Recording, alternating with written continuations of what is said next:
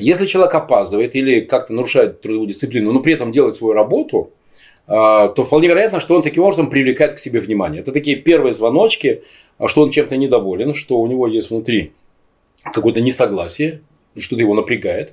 И знаете что? Хороший способ взять такого человека и просто сказать, пойдем поговорим, идем пообедаем. И пойти с ними и пообедать, и поговорить. Вот так вот прям глаза в глаза, поговорить, пообедать.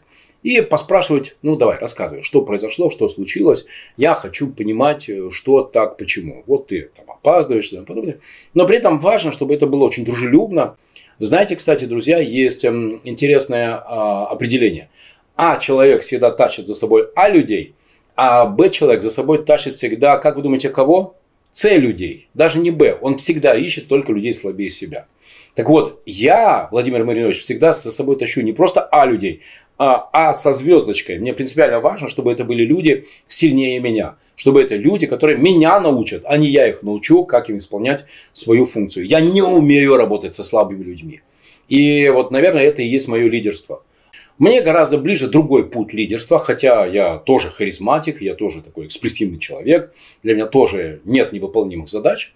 Но могу вам сказать, что все сотрудники, члены команд, которые со мной работали в разных проектах, и которыми я руководил как наемный руководитель, и как собственник, и как акционер, и как инвестор, они знают одно, что сейчас моя установка, она состоит не в том, что эгей за мной, я покажу вам. Нет. Моя установка состоит в том, чтобы собирать сильных людей, людей сильнее себя. Для меня это принципиально важно. Хочу рассказать вам несколько бизнес-моделей, которые, на мой взгляд, будут востребованы всегда. Ну, получайте. Итак, первая бизнес-модель – это управлять, но не владеть.